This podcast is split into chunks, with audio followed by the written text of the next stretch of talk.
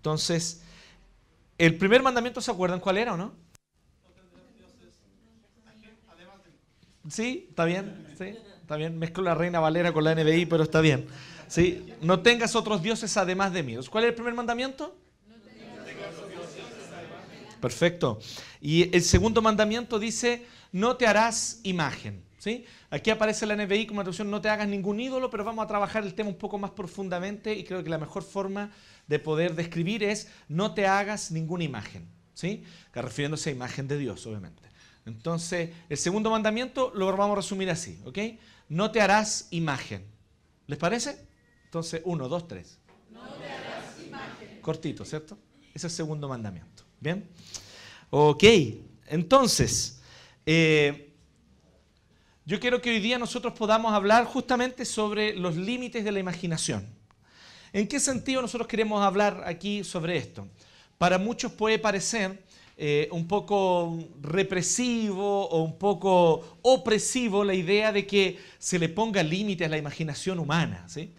Pero no se trata de, de la imaginación acerca de cualquier cosa. O sea, eh, Dios nos dio la capacidad de imaginar e imaginar muchas cosas. Nosotros podemos imaginar distintos asuntos, distintas ideas, eh, soluciones eh, y la creatividad humana ha sido notable en cuanto a resolver cosas, a resolver pequeños asuntos muchas veces, asuntos cotidianos. Entonces nosotros no estamos hablando de la imaginación aplicada a las cosas, la, imaginación aplicada a ideas con el fin de resolver ciertas problemáticas.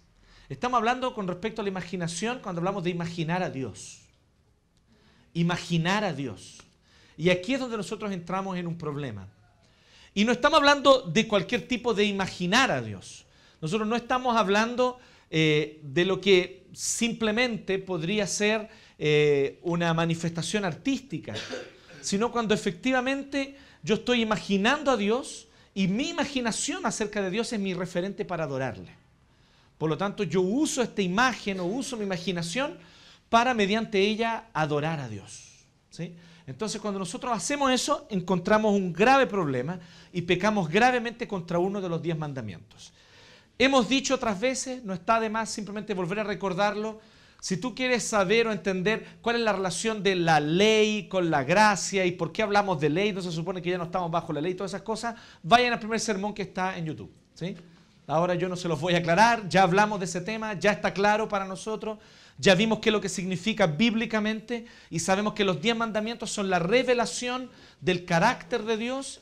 Los diez mandamientos son esta ley perfecta que refleja, que revela quién es Dios para que nosotros podamos conocerle verdaderamente.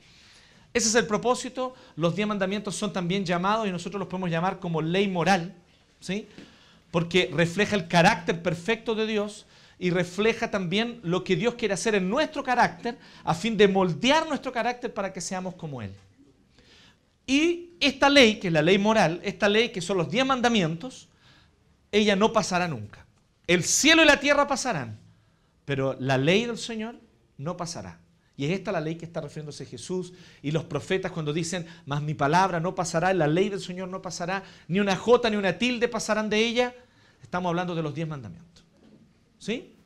Así que eso es lo que estamos estudiando. Entonces, dijimos que vamos a responder cuatro preguntas en cada mandamiento. No sé si se acuerdan de eso. ¿Se acuerdan? ¿Sí? ¿Más o menos? ¿Sí? ¿Ok? Bien. Ahora vamos a recordarlo. cuatro preguntas con cada mandamiento. En cada mandamiento nosotros vamos a preguntarnos cuatro cosas. Primero, ¿qué es lo que este mandamiento nos revela acerca de Dios? ¿Sí? Su carácter, su ser. En segundo lugar, vamos a preguntarnos cómo nosotros pecamos personal e individualmente contra esta ley. En tercer lugar, cómo nosotros como sociedad y cultura, ya en un ámbito más comunitario, más amplio, pecamos contra este mandamiento. En cuarto y último lugar, cómo el Evangelio soluciona el problema que se genera en nuestra vida con respecto a este mandamiento por causa de las maneras como pecamos contra este mandamiento. ¿Sí? Entonces estas son las cuatro preguntas que vamos a responder o buscar responder en cada uno de los mandamientos. Así que hoy día no va a ser la excepción y vamos entonces con la primera pregunta, que es lo que nos revela acerca de Dios. Y lo que nos revela acerca de Dios es, es su trascendencia.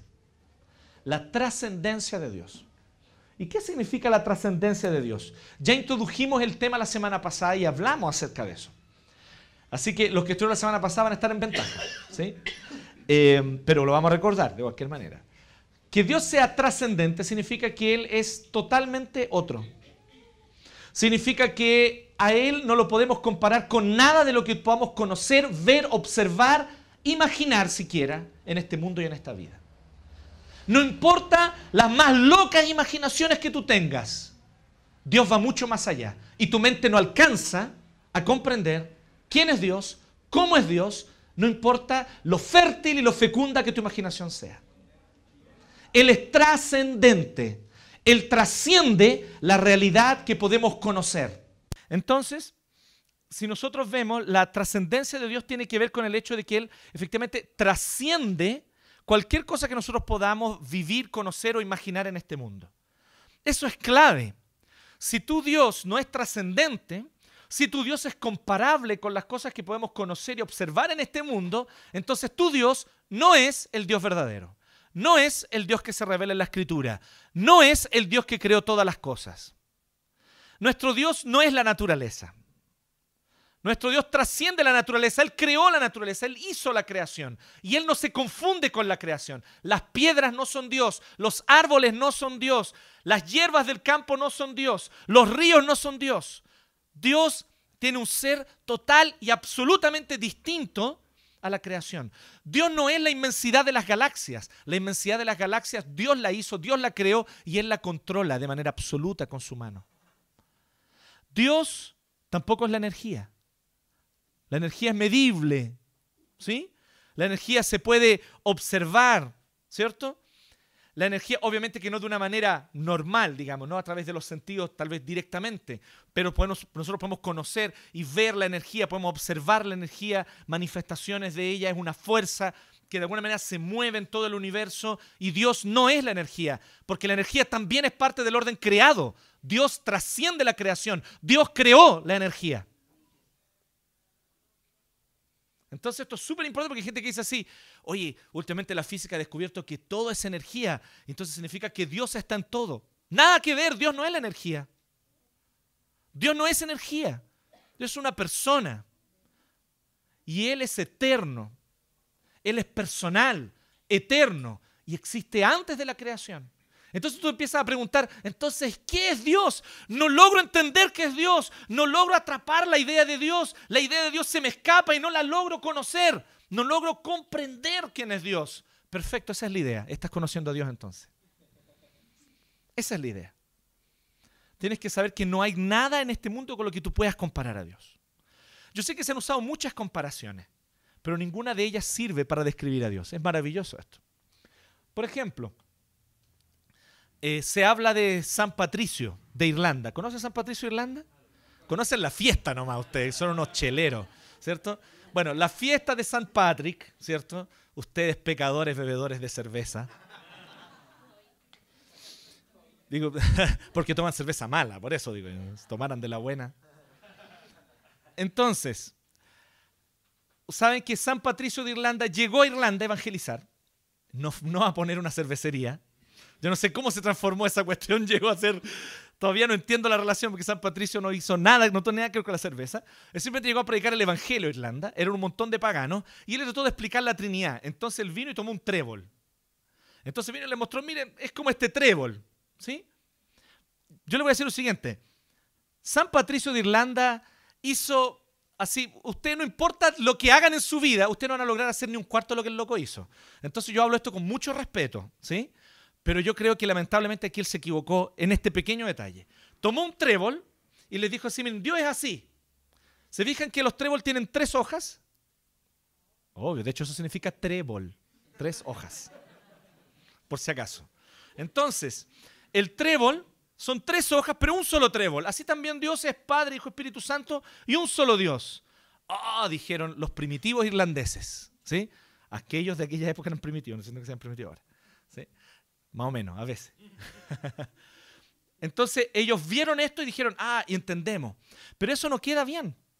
Porque ahí está hablando de tres partes de un todo. Y Dios no es tres partes de un todo.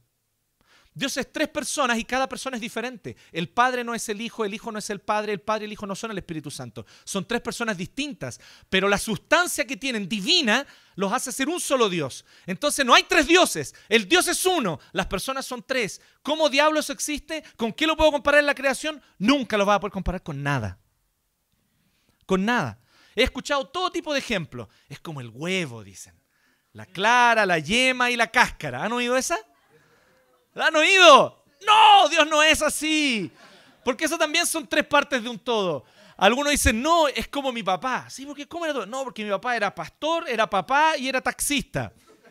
No, esas son tres funciones de una persona. Y Dios no es tres funciones de una persona. Entonces no hay nada. Es como el agua. ¿Han oído el agua? En estado líquido, sólido y gaseoso. Tampoco, esas son tres manifestaciones distintas de un solo elemento que es el agua. Dios es un Dios y es tres personas. Cada persona es distinta a la otra, pero los tres son un único y solo Dios. Nada en este mundo es así. No importa los sueños e imaginaciones más salvajes que puedas tener, nunca vas a entender eso. Y esa es la demostración de que Dios es real. ¿Sabes por qué? Porque significa que no copiamos esa idea de nada. No se nos ocurrió a nosotros y no se nos podría ocurrir. Es como despertar una mañana con una bala de plata metida en el hombro. Mi cuerpo no produce balas de plata, ¿no es cierto? Esto es lo mismo. ¿De dónde la humanidad pudo haber creado esto? Cuando dice, oye, es como. Pero el, hombre imagina muchas cosas. El hombre imaginó el Pegaso. Sí, pero existen animales que vuelan y existen los caballos. Juntáis las dos cosas y tenido, ¿no? Dicen, no, existe. Es, que es como las brujas. También nosotros. No, o sea, existen eh, objetos que vuelan o cosas que vuelan, ¿cierto? Existen mujeres malas que además de malas son feas? Existe. Yo sé que es duro. Y ninguna aquí está de acuerdo con esa descripción, quédese tranquila. Yo las estoy viendo todas de adelante y ninguna de ustedes correspondería a esa descripción, tranquila. Pero existe eso, ¿sí? Ahora, lo que sí existe son mujeres que maltratan, a... ya no vamos a echar eso. Brujean, ¿sí? Que brujean. Entonces tú juntas todas esas cosas y dices, oh, creamos una bruja. Entonces, pero te fijas que todo lo que el hombre puede crear es en base a lo que la naturaleza le otorga. ¿Y la Trinidad no es así? Significa que es una revelación dada por alguien superior. No fue dada esa revelación. ¿Se dan cuenta, no? Entonces, esto es solo un ejemplo para que nos demos cuenta por qué y por qué nosotros decimos Dios es trascendente. ¿Sí? Hubo hasta filósofos que hablaron de este tema. Dijeron, miren, Él es eterno. Él tiene atributos maravillosos, infinito, eterno. Y no hay nada en este mundo que sea infinito y eterno. Entonces, ¿cómo se nos ocurrió la idea de un Dios infinito y eterno? Si el infinito no existe en esta creación. Tratamos de, de, decir y no, no existe, pero es un concepto. Y en abstracto existe, pero en la realidad no podemos. Entonces, varios se han ido también por ese lado. De esa manera, entonces, nosotros nos damos cuenta. No lo podemos comparar con nadie, no podemos imaginarlo tampoco. No podemos imaginar quién es Dios. Entonces la gente se imagina a Dios, ¿sí? Pero no se puede imaginar. Y esto nos trae una consecuencia. Entonces, ¿cómo podemos conocer a Dios? Solo podemos conocerlo si Él se revela. No hay forma de conocer a alguien como Él. ¿Sí? Algunos dicen que hay ciertos animales, no sé si es verdad acerca de las moscas. Otros dicen que son otros animales, que solo ven dos dimensiones, no tres. ¿Sí? ¿Han oído hablar de eso? Entonces, eh, y que nosotros sí podemos ver tres dimensiones. Pero si es verdad que las moscas solo ven dos dimensiones, para ellas no es tema la tercera dimensión, ¿sí o no? No es tema, no saben que existe. A no ser que alguien le cuente a la mosca, hey, existe una tercera dimensión. Y si es que la mosca va a entenderlo, también ese es otro tema. ¿sí?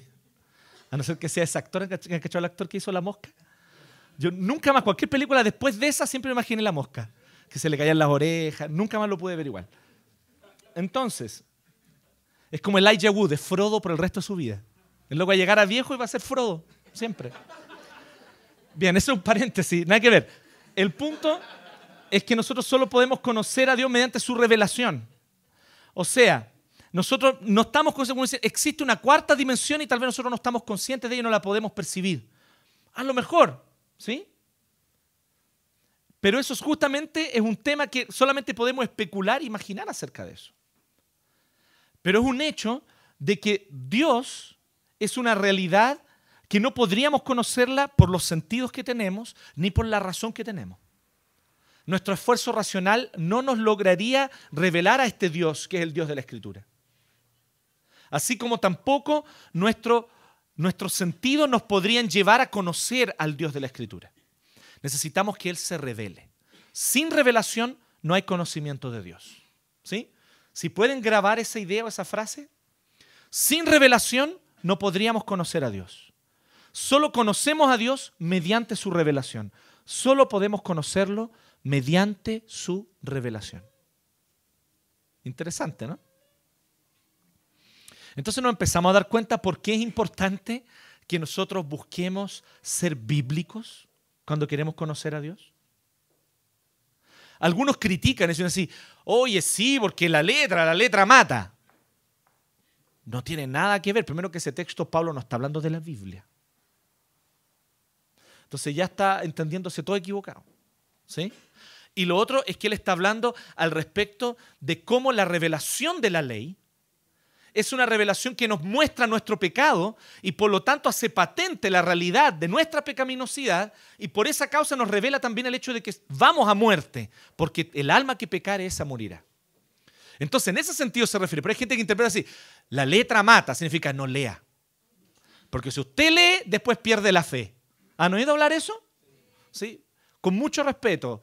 Si, si esto te lo enseñó tu mamá, tu papá, tu abuelita, sabes que está muy equivocado eso. Es totalmente antibíblico y es todo lo contrario a lo que Dios quiere decir. Mi pueblo perece porque le falta conocimiento, dice la Escritura. Justamente nuestro gran problema es que no estudiamos la palabra de Dios y no la seguimos. ¿Y saben qué es lo que seguimos? Visiones, sueños. Seguimos ideas de personas que vienen y dicen así, anoche soñé contigo. Es una canción. ¿Sí o no? ¿Y qué me importa? ¿y qué pasaba en el sueño? No, pasaba tal cosa y todo.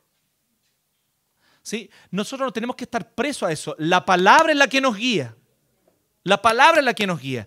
Si alguno de ustedes Dios le ha permitido tener un poco más de discernimiento sobre ciertas cosas, bien, trata de usar eso con mucha prudencia. Pero no te trates de dirigir como autoridad en la, en la iglesia por causa de eso, porque la única autoridad aquí es la palabra. ¿Sí? La única autoridad es la palabra. Cualquier otra cosa está bajo esto. Y si lo que tú dices, lo que tú sueñas y la revelación que supuestamente tú recibiste no está conforme a esto, tu revelación queda afuera. No la vamos a creer y no la vamos a seguir. Seguimos la Biblia. Seguimos la palabra. Entonces, esto es un tema importante. ¿Se fijan las implicaciones que empieza a tener? Eh, parecía tan inocente el segundo mandamiento, ¿no? No te harás imagen. Pero aquí dónde está el tema. Hay que entender que el segundo mandamiento es distinto al primero. En la tradición católica romana, ellos dicen que el primero y el segundo son el mismo. ¿Sí? Entonces, ellos dicen, el primer mandamiento es no tendrás dioses. Y no hacerse imagen es como parte de ese primer mandamiento. El problema es que ahí le quedan nueve, no diez. Entonces al final el no codiciarás tienen que dividirlo. Entonces no codiciarás a la mujer de tu prójimo y después no codiciarás todas las otras cosas. Pero eso es una saca de pillo. ¿sí? La verdad es que eso no está bien interpretado para nada. O sea, tú lees y naturalmente a cualquier persona que tú le muestres los diez mandamientos, está claro el hecho de que esto es una cosa diferente a la anterior. Está primero, no tengas otros dioses, solo el Señor verdadero, el creador de todas las cosas que se reveló en la palabra, solo Él es el único y verdadero Dios. Ok, perfecto. Segundo mandamiento, aunque sea del Dios verdadero, no te harás imagen. ¿Se fijan que es distinto? No es lo mismo. Aunque sea del Dios verdadero, no te harás imagen. Y esto es un tema complejo. Si ustedes le preguntan a alguien un poco más revolucionario, izquierdoso, ¿sí? Él te va a decir, no, Jesús fue el primer revolucionario de la historia, hermano. ¿Cierto? ¿No es interesante eso? Ahora, si tú le preguntas a alguien de un pensamiento más liberal, burgués, ¿cierto? Te va a decir, no, Jesús, la parábola de los talentos, ahí le enseñó el valor del esfuerzo personal ¿ah? y cómo nosotros tenemos que, por lo tanto, llevar adelante nuestro propio emprendimiento. Oh, fue el primer emprendedor de la historia, Jesús. ¿Sí? Les va a pasar como pasó con Cristóbal Cerón, que estaba entrevistando a unos chicos en el campus universitario y había unos compadres fumándose algo natural ahí. Entonces él se acerca a conversar con ellos y entonces dicen, Compadre, Jesús fue el primer marihuanero de la historia. O sea, cada uno se lo imagina su imagen, ¿se fijan o no? Entonces empezamos a dar vuelta a las cosas. Nosotros imaginamos a Dios a nuestra imagen. Es todo lo contrario. Dios creó al ser humano a su imagen y semejanza. Y nos hemos desviado de esa imagen y semejanza. Ya no somos ese espejo que refleja la gloria de Dios. Somos un espejo torcido, manchado, trizado. Y no reflejamos bien la gloria de Dios por causa del pecado. Pero la referencia, el punto de referencia es Él y nosotros existimos en referencia a Él. Él es el único absoluto, ya lo vimos la semana pasada. Entonces, cuando nosotros hablamos de que tendemos a hacernos imagen, es porque cada uno tiende a imaginarse a Dios a su manera. Nos hacemos imágenes de Dios. Hablemos desde la manifestación más sencilla y clara de esto, tal vez la más burda. Una imagen de yeso, una estampita, entonces tú vienes y la tienes en tu billetera y la abres y la miras para inspirarte y adoras a Dios con eso. O oras, tratas de orar porque te inspiraste al ver esa imagen.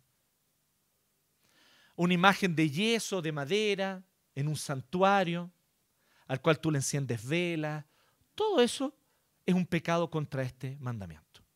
No te harás imagen, aunque sea del Dios verdadero, no te harás imagen. No hay justificación. No, pero si yo no me estoy haciendo imagen de otra cosa, me estoy haciendo imagen de Jesús. No importa, no te harás imagen. ¿Sí? No usar eso para adorar a Dios. Yo podría a lo mejor decir, oye, mira, vamos a ver una obra de arte, ¿sí? Vamos a ver la pasión de Cristo. Listo, es una obra de arte buena, mala, más o menos, filo, no estoy diciendo eso, pero es una específica obra de arte de un artista, ¿cierto? Que trabajó eso y que quiso mostrar algunos hechos que sucedieron. Eso es. Pero hubo gente que le dio a la pasión de Cristo un valor así como místico ¿ah? y súper loco, que Dios le había poco menos que revelado a Mel Gibson esta película. Claro, mientras Mel Gibson le pegaba a su señora, Dios le iba revelando todas estas cosas maravillosas. ¿Sí? ¿De qué, están, ¿De qué me hablan, digamos? Entonces, eh, el, tema de empezar a, pensar de que Dios va a querer que nos hagamos una imagen de Él, no, Dios no va a promover eso. Las obras de arte son obras de arte, imaginación humana, ¿sí? Y podrán tener hasta un valor didáctico, pedagógico en cierto sentido a veces. Pueden tener ese valor, pero no más que eso. Pero ya cuando yo empiezo a usar esa imagen para adorar, pero ustedes dirán, ok, sí, yo no tengo imágenes de yeso, yo no tengo estampita en mi billetera. Yo fui criado en una iglesia donde me enseñaron que no, que no se hacía imágenes. ¿sí? Yo fui criado en una iglesia donde me enseñaron que uno no tenía que tener este tipo de cosas en su casa. Pero pensar que por causa de eso tú te libraste de hacerte imágenes de Dios es demasiado ingenuo. Porque también nos hacemos imágenes de Dios con nuestra imaginación. Imaginamos a Dios a nuestra manera. Entonces, ¿cómo nos gusta imaginarnos a Dios a muchos de nosotros? Nos gusta imaginarnos a Dios como este hippie, bonachón, que nunca encuentra nada malo. Está todo bien para él. Está todo bien. ¿sí? Entonces, algunos se escandalizan y dicen, oye, el Jesús de South Park. Pero la verdad es que South Park se está burlando de la imagen que muchos norteamericanos tienen de Jesús. Así es como ellos se lo imaginan. Se imaginan que Jesús es así, es como un hippie, bonachón, buena onda, haciendo milagros chanta, ¿cierto? Entonces viene y dice, mira, esto es agua, ahora dense vuelta, la voy a transformar en vino. ¿Sí? ¿Cómo dense vuelta? Dense vuelta, la voy a transformar en vino. Oye, pues ese milagro es muy malo, Jesús, le dicen los chicos de South Park. ¿Han visto eso? No? ok. Entonces, de algún modo las personas han totalmente desvirtuado la figura y la persona de Cristo. Ese no es el Jesús verdadero, ese no es el Jesús de la Biblia. Otros tal vez tienen un miedo tremendo. Y yo creo que esto es un poco lo que ha ocurrido, a mi modo de entender. Para muchos se les enseñó un Dios que está siempre contando cada una de tus fallas. Y si tú fallaste aquí, cuidado. Y si te equivocaste acá, y ahí está su ira. Entonces este es un Dios de barba blanca sentado en un trono con unos ojos inmensos que está mirando todo lo que tú haces. Cuidadito las manitos lo que hacen los que se rieron fueron criados evangélicos, los caché al tiro. Cuidadito las manitos lo que hacen. Y después dice, que hay un Dios de amor que mirándonos está. Eso no es un Dios de amor, es un Dios de terror. ¿Cierto? Entonces, ¿Cuál es la idea? La idea es que este Dios está juzgando cada pequeña cosa que tú haces y Él sabe todo lo que tú haces y cuidadito las manitos lo que hacen. Cuidadito. ¿Sí? Entonces es lindo cantarlo hasta los 8, 9, 10 años. Pero a partir de los 11, 12 años uno hace muchas cosas con las manos que no debiera. Y ahí empieza la culpa que te consume por completo.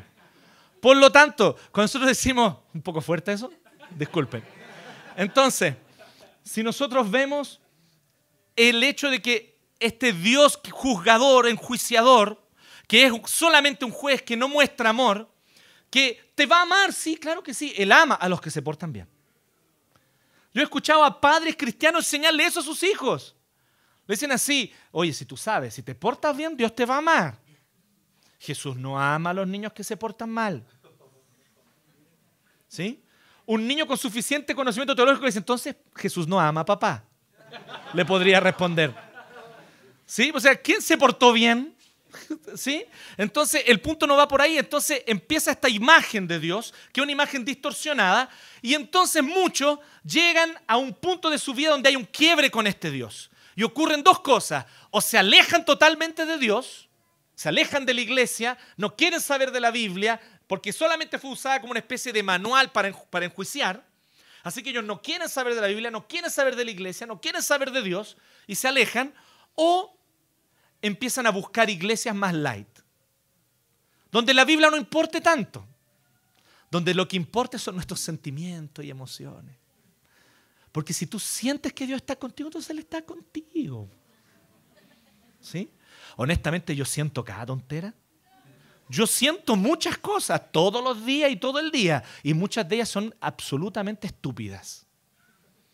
Entonces hay que tener un poco de conciencia también de que nosotros necesitamos la revelación. Es el único camino seguro para conocer a Dios. Pero ¿qué ocurre? Que entonces nos vamos al otro extremo y ahí surge el hippie bonachón. ¿Se fijan?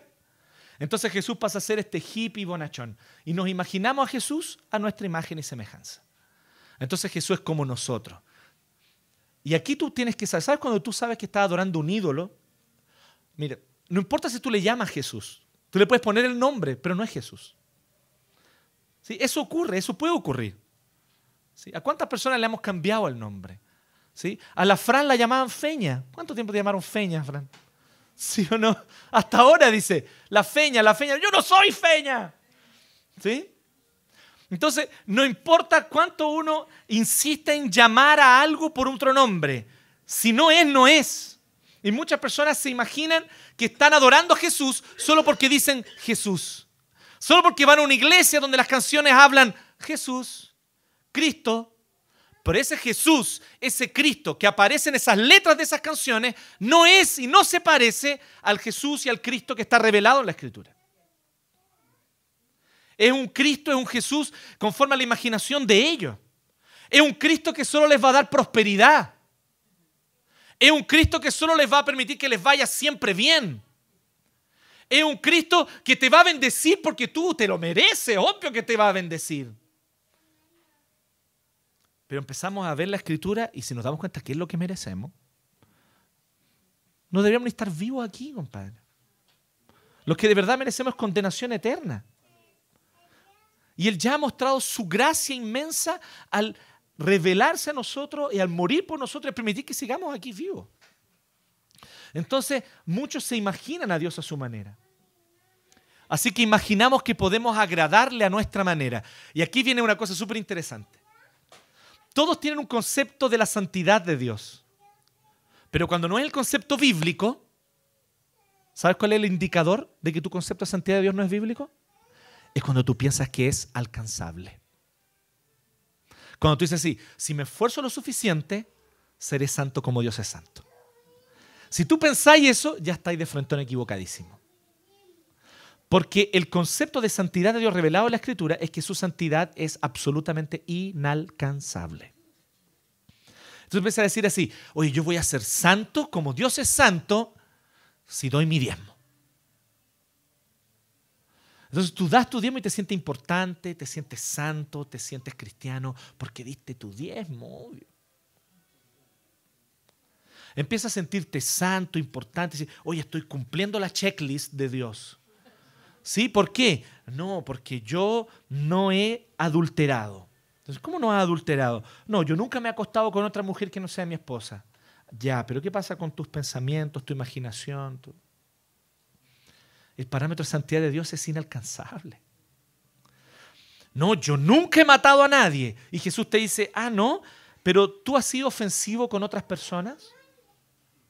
¿Has anulado a otras personas con tus palabras al punto de que hacer que esa persona se sienta mal consigo misma? ¿Lo has humillado? ¿Has participado en el troleo y en el bullying, aunque sea por Facebook? Entonces tú eres culpable. Eres culpable de homicidio. Entonces empezamos a darnos cuenta que el parámetro de santidad de Dios es inalcanzable.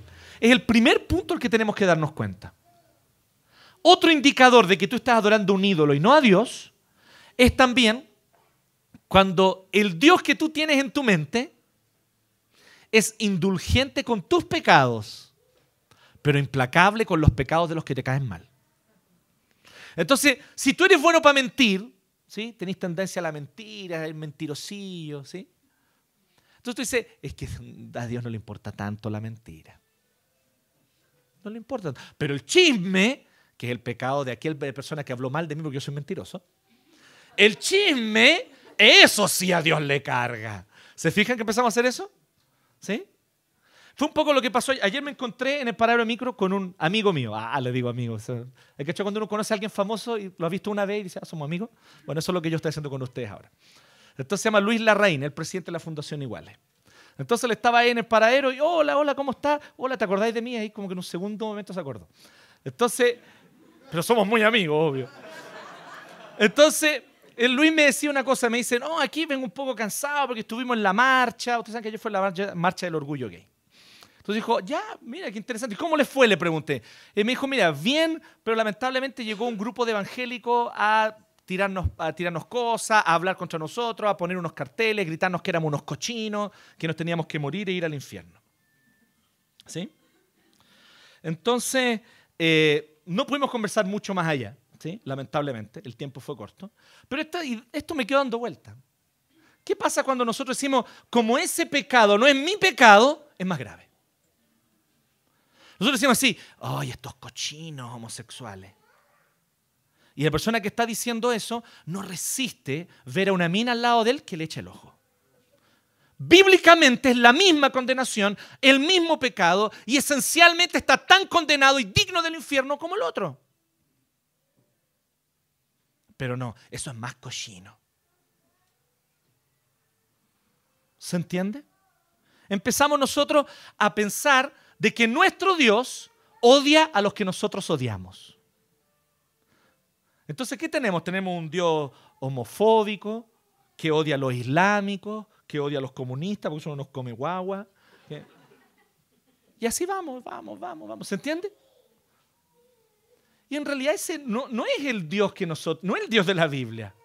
Ese es el Dios del Bible Belt en Estados Unidos, es el Dios del sur de Estados Unidos. No el Dios de la Biblia. Pero muchos empiezan a imaginarse a Dios a su manera. Entonces hay un pecado y ahí es donde entramos en lo siguiente que este pecado, por lo tanto, se manifiesta socialmente. Y aquí me fue inevitable. ¿Sí? Aquí los límites de la imaginación. No me pude imaginar más cosas. Todas las que me imaginé tenían que ver con la iglesia pecando contra este mandamiento. Probablemente uno de los pecados que si hablamos así como institucionalmente, más la iglesia ha cometido, especialmente en el último tiempo. Es el pecado más presente el de enseñar a los fieles un Dios que ellos quieren imaginárselo a su manera. Es proclamar y enseñar un Dios domesticable, domable, que tú puedes entender y que tú te puedes sentir en paz con Él. Hace un tiempo estuvimos en una clase, hace, no un tiempo, hace un par de días, unos poquitos días atrás. Y en esta clase, en el seminario, ahí yo hablaba justamente sobre el tema del ser de Dios, el decreto de Dios, la soberanía de Dios. Y entonces un alumno dijo, en todo caso me encantó lo que dijo, fue muy honesto. Él dijo, ¿sabe qué, profe? Me voy triste de la clase de hoy. Yo le dije, ¿por qué te vas triste? Me voy triste porque lo que usted nos enseñó y lo que vimos en la Biblia de quién es Dios me descoloca por completo. No es el Dios que yo quiero imaginarme. ¿Sí? Entonces yo le dije, ¿sabes qué? Tú probablemente estás más cerca de conocerlo que aquellos que sienten que están ok con lo que acaban de aprender. Dios es incómodo. Y conocerlo verdaderamente incomoda. Porque Dios lo primero que va a hacer es que no va a aprobar tu estilo de vida. Partamos por ahí. No importa cuál sea. No importa cuál sea tu estilo, Dios no lo va a aprobar. Una primera cosa es que Dios te va a confrontar. ¿Cómo no va a aprobar mi estilo de vida? Es un estilo de vida decente. Vivo en un barrio residencial, tengo un trabajo, soy responsable, tengo una esposa, no me he divorciado. Dios aceptará mi estilo de vida. Y de repente encuentro con que no, Dios no lo acepta porque sabes que eres un maldito hipócrita. Y Él lo sabe. Tú haces todas esas cosas para manipularlo a Él y para manipular a los demás. Y quieres pasar una constante impresión de ser alguien correcto y moral. Dios lo sabe y Él conoce tu corazón. Tu estilo de vida no está aprobado delante de Él. Entonces no es necesario pensar en, oh, un estilo de vida que Dios no apruebe y al tiro pensamos, hoy sí, la gente que está en el comercio sexual. No, o sea, ¿por qué nos imaginamos eso?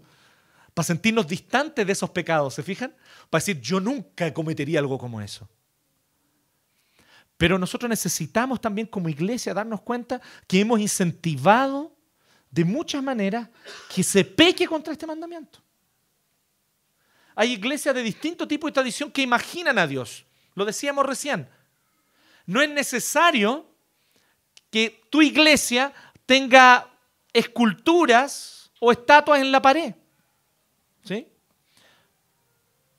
Cuando hace mucho tiempo un amigo mío pentecostal, yo lo invité a la iglesia presbiteriana. Y él me dijo, oye, igual que la iglesia católica, solo que en vez de estar las estatuas en la pared, están sentados en la banca, dijo. Qué maldito, ¿no? Porque no tuve respuesta. Eso fue lo peor. No tuve cómo responderle. Y después para rematarla me dijo, oye, pero estuvo bonito el culto, pero salí resfriado. Dijo, Bien, querido amigo.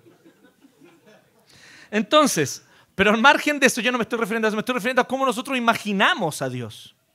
Entonces, en todas las iglesias imaginamos a Dios. Hace un tiempo atrás me contaron algo, yo no lo podía creer, yo no lo podía creer. ¿Sí? En un importante congreso que ocurre todos los años, muchos jóvenes estaban reunidos, todos ellos congregados ahí. No, sé si hace fue uno o dos años atrás, si fue hace uno o dos años atrás. Y estaban todos ahí y viene la primera noche y vamos a empezar con una noche y con un primer momento de adoración, de alabanza. Bacán. Sacan los instrumentos. Ahí el grupo que iba a dirigir esa noche, el tipo que está dirigiendo dice así, cierra tus ojos. Entonces la gente que estaba dijeron, ah, vamos a orar. Imagina a Dios. Entonces vieron unos amigos míos y yo no estaba, me contaron ellos que estaban ahí. Entonces me dijeron, eso ya nos pareció un poco raro, pero se puso peor. Me dijo, imagina a Dios y ahora adora al Dios de tus sueños. ¿Te digo algo? El Dios de tus sueños es Satanás. Porque el Dios de tus sueños le agrada todo lo que a ti te agrada. Es indulgente con todos tus pecados y odia a la gente que tú odias. ¿Sí o no? Yo no quiero adorar al Dios de mis sueños. Yo quiero adorar al Dios que se revela en la Biblia y que desafía mis sueños. Yo quiero adorar al Dios verdadero que me confronta mis sueños y me dice así, todo lo que has soñado, imaginado acerca de mí, yo no estoy ni cerca de eso. Nunca podrás comprenderme. Yo dudo que en el siglo XX haya existido un tipo que haya amado y conocido más de cerca a Dios que C.S. Lewis. Y cuando su esposa fallece, le escribió unos diarios que fueron publicados después de la muerte de él. Y él escribió unos pensamientos y están publicados, ustedes los pueden encontrar. Se llama Una pena observada el libro. Y allí él habla sus luchas con Dios. Y él dice así, yo creía que te conocía, le dice a Dios. Yo creía que entendía quién eras. Yo creía que sabía cómo tú te ibas a comportar. Pero cuando me quitaste a mi esposa, cuando quitaste a la única mujer que yo he amado en esta vida de esa forma, entonces me di cuenta que no importa cuánto esfuerzo yo hiciera por conocerte, jamás te iba a conocer de verdad.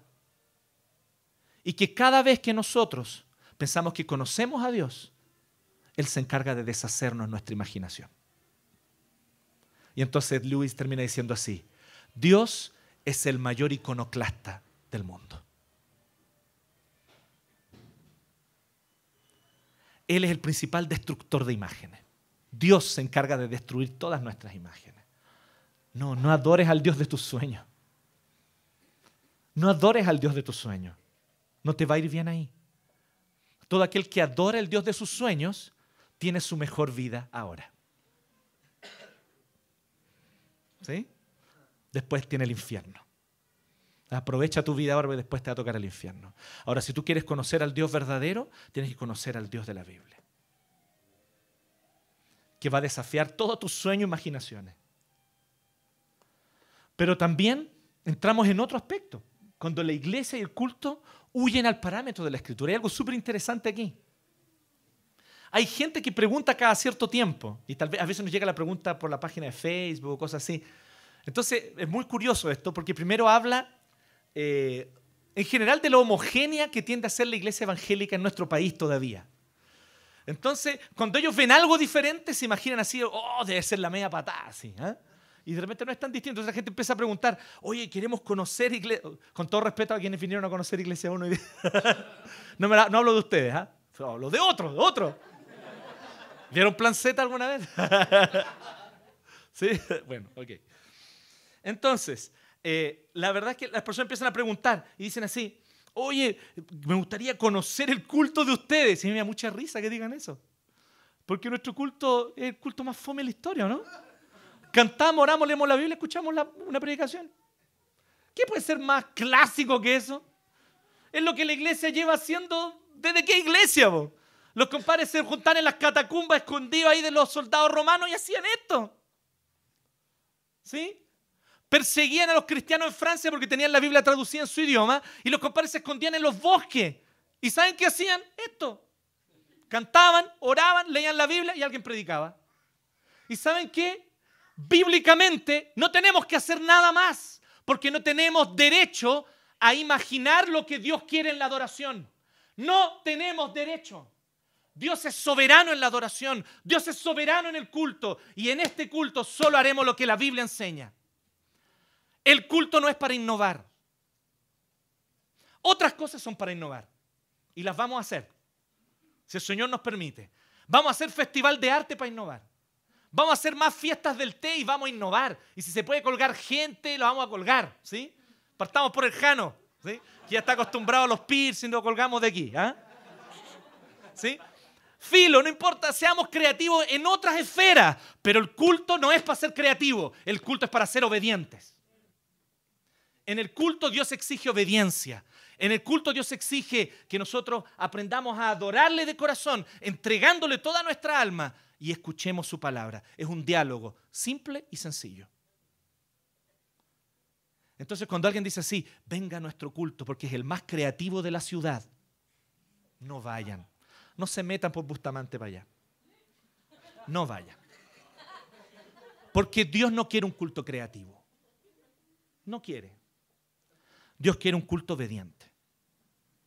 Dios quiere un culto que sigue la palabra, que la obedece. Y ahí es donde nosotros entramos entonces en cómo el Evangelio viene a solucionar este problema. Porque lo primero que nosotros vemos es que Cristo es la imagen de Dios. Interesante esto, ¿cierto? Si queremos conocer verdaderamente a Dios, tenemos que conocer a Cristo y tenemos que conocerlo en el Evangelio. Colosenses 1.15 dice eso el apóstol Pablo. El apóstol Pablo dice que Cristo es la imagen del Dios invisible. O sea, es por eso que no hay que hacerse imágenes. Porque Dios, el Dios verdadero, se ha revelado a nosotros en la persona de Jesús. Así que nosotros solo podemos conocer a Dios, ya vimos esto, mediante su revelación, ¿cierto? La plenitud de su revelación es Cristo. ¿Y quién fue Cristo cuando estuvo aquí entre nosotros? ¿Quién fue Cristo cuando habitó en medio nuestro? Cristo confrontaba a los que pensaban que estaban bien. Y a todos los que pensaban que estaban lejos, perdidos y condenados, Él les mostró amor, misericordia y los reconcilió con Dios. En la medida en la que ese sea el Dios que nosotros adoramos, vamos a estar más cerca del Dios verdadero, el Dios de la Escritura. Él tiene que confrontarnos en todas las cosas en las que nos sentimos cómodos. Cuando tú te sientes bien y cómodo con lo que estás haciendo, Cristo va a venir a desafiarte. Pero cuando tú te sientas condenado, perdido y sin esperanza, Cristo va a venir a mostrarte tu gracia, su gracia. Y a decirte que Él tiene otra oportunidad para ti. Cristo no te va a dejar cómodo con tu pecado, Él te lo va a confrontar y no le va a poner otro nombre. No le va a decir neurosis, le va a decir pecado. Y no te va a decir necesitas terapia, te va a decir necesitas arrepentirte. Él te va a confrontar como tú eres. Y Él va a confrontarte verdaderamente. Pero cuando lo hace, Él solo está mostrando su amor. Él solo está mostrando su misericordia. John Stott, probablemente la frase no sea original de él, no lo sé, pero yo se la leí a él. Él dice en un libro que en la cruz la justicia y la misericordia se besaron. ¿Qué quiere decir con esto? Que nosotros pensamos, un Dios justo es implacable con todos nuestros pecados. Y es cierto. Si Dios es verdaderamente justo, entonces no hay justo ni a un uno delante de Él. Todos merecemos la condenación y todos vamos a la muerte. Pero si Dios es misericordioso, entonces Él muestra su amor y su perdón aun cuando hayamos pecado, ¿cierto? También es verdad. Y la cruz nos muestra esas dos cosas. Porque la cruz te anuncia, en primer lugar, que tu pecado es tan serio, tan grave y tu pecado es tan asqueroso, tan profundamente horrendo, que el Hijo de Dios tenía que morir por ti. No bastaba que un buen hombre muriera por ti. No bastaba que David, que Noé, que Daniel. No, tenía que ser el mismo Hijo de Dios, Dios encarnado, quien tenía que morir por ti. Esa sangre preciosa, la vida más preciosa de todo el universo, el mayor tesoro de la creación, Cristo tenía que ser entregado por tu pecado. Tu pecado es tan grave que toda la riqueza de este mundo no habría sido suficiente para pagarlo. Tuvo que ser derramada la sangre del precioso Hijo de Dios. Así de pecador, así de distante de Dios estás, así de lejos de su voluntad estamos, así de perdidos y condenados estábamos. El único precio que podía ser pagado era la sangre del Hijo de Dios. Pero al mismo tiempo también nos muestra que hemos sido tan profundamente amados, que Dios nos amó con una pasión tan real, que Dios nos amó con un amor tan intenso y tan comprometido, que Él fue voluntariamente a esa cruz. Nadie lo obligó, nadie le quitó su vida, Él la entregó porque te amó. Tu pecado fue lejos y la gracia de Dios fue más lejos todavía. Eso es lo que nos anuncia la cruz la justicia y la misericordia se besaron en la cruz. Entonces podemos conocer al Dios verdadero solo mediante el Evangelio. Y Dios que incluso conoce las imágenes que nos hemos hecho de Él, como bien dice C.S. Luis, es el principal iconoclasta de nuestra vida. Cuando nosotros pensamos, ah, es por aquí, este es Dios, creo que ahora por fin como que lo entendí. Entonces Dios se encarga de deshacerte todas tus ilusiones y te muestra que en realidad no lo conocías, te muestra que en realidad no entendías nada de su voluntad para tu vida. Ese Dios es maravilloso. Porque es el Dios que conquista nuestro corazón. ¿No es loco eso? ¿Sabes por qué Dios conquista nuestro corazón? Porque su amor es íntegro. Él no tiene un amor meloso que se adapta a nuestras exigencias. Él tiene un amor íntegro. Él te ama con amor verdadero y Él no va a ceder a aquello que te autodestruye. Él te va a decir, no, compadre, eso yo no lo acepto en tu vida, porque mi amor por ti es demasiado grande para permitir que sigas así. Entonces, cada uno de ustedes que se ha imaginado que la gracia de Dios significa que Dios va a pasar por alto tus pecados, estás muy mal. Dios no va a pasar por alto tu fornicación.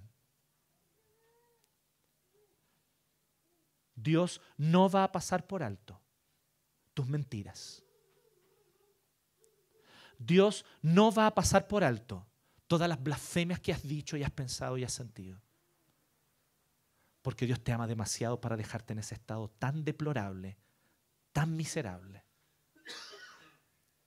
Él te acepta tal como eres, pero te ama demasiado para dejarte como estás. Así que Él te va a transformar y Él te va a desafiar y Él te va a deshacer tus conceptos. Y cuando tú pienses, está todo bien, todo ok, todo lindo, como Luis pensó, se casa con Joy, solo para los pocos meses verla morir de cáncer. ¿Qué Dios es este? Es el Dios que quiere adueñarse de nuestro corazón por completo. Es el Dios que nos dice así, yo no quiero compartir el centro de tu corazón con nadie más, solo yo seré el único dueño y señor de ese corazón. Es el Dios que nos quiere decir una cosa, que todo lo demás, todas las otras personas, todas las otras relaciones, todas las otras causas, todas las otras ideologías o lo que sea, sean relativas. Él quiere ser el único absoluto. ¿Se fijan cómo se relaciona con el primer mandamiento, por lo tanto? Él tiene que decirnos, no te hagas imagen, ¿Para qué? Para que así nosotros podamos tenerlo solo a Él como único Dios y Señor. Entonces no hay forma. Cada vez que tú pecas contra el segundo mandamiento, de pasada pecáis contra el primero al tiro. Pero cada vez que el Señor te da la oportunidad por gracia de obedecer al segundo mandamiento, Él te reconcilia con el primer mandamiento también. Y eso es lo que Dios hizo en Cristo. Se acercó a nosotros, se reveló en la persona de Jesús él es la única imagen del Dios invisible, no hay otra. Se reveló en la persona de Jesús, nos amó, murió por nosotros, resucitó al tercer día para que tengamos una nueva vida en Él.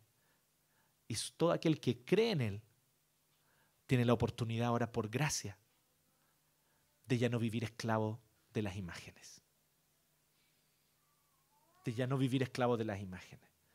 Ahora puedes adorar a Dios de verdad, sin velo, acercarte a Él directamente, conocerlo a Él como verdaderamente es, como se reveló en Jesucristo.